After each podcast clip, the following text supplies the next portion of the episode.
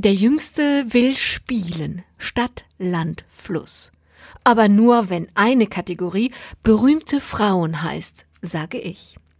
So beugen sich mein Mann, die ganz große, der Jüngste und ich über die Blätter und schwitzen. Besonders geschwitzt wird bei den Flüssen und den Frauen.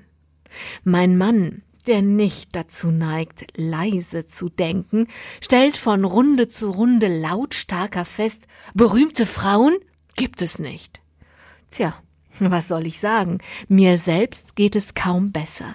Warum dauert es nur so lange, bis uns berühmte Frauen einfallen? Das aber kann ja nur eine rhetorische Frage sein.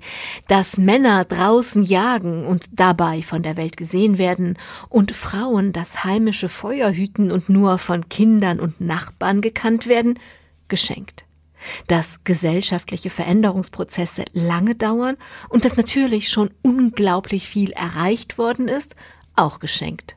Und doch, wenn ich der Großen und der ganz Großen zuhöre, wenn sie von ihren Erfahrungen als junge Frauen im Studium und im Leben erzählen, wünsche ich ihnen und mir ein sehr anderes Tempo. Fast nie sitzen die Frauen am ersten Pult, erzählt zum Beispiel die Große, die klassische Musik studiert. Sie spielt in Orchestern, geht zu Konzerten und zu öffentlichen Bewerbungen für Lehrstühle und hat noch nie die Bewerbung einer Frau erlebt. Es sei ja wirklich wahr, was ich Ihnen früher immer über die Benachteiligung von Frauen gepredigt habe. Tja, so ist es. Auch diese Generation von jungen Frauen muss sich mit dem Thema auseinandersetzen, wenn sie es denn tut.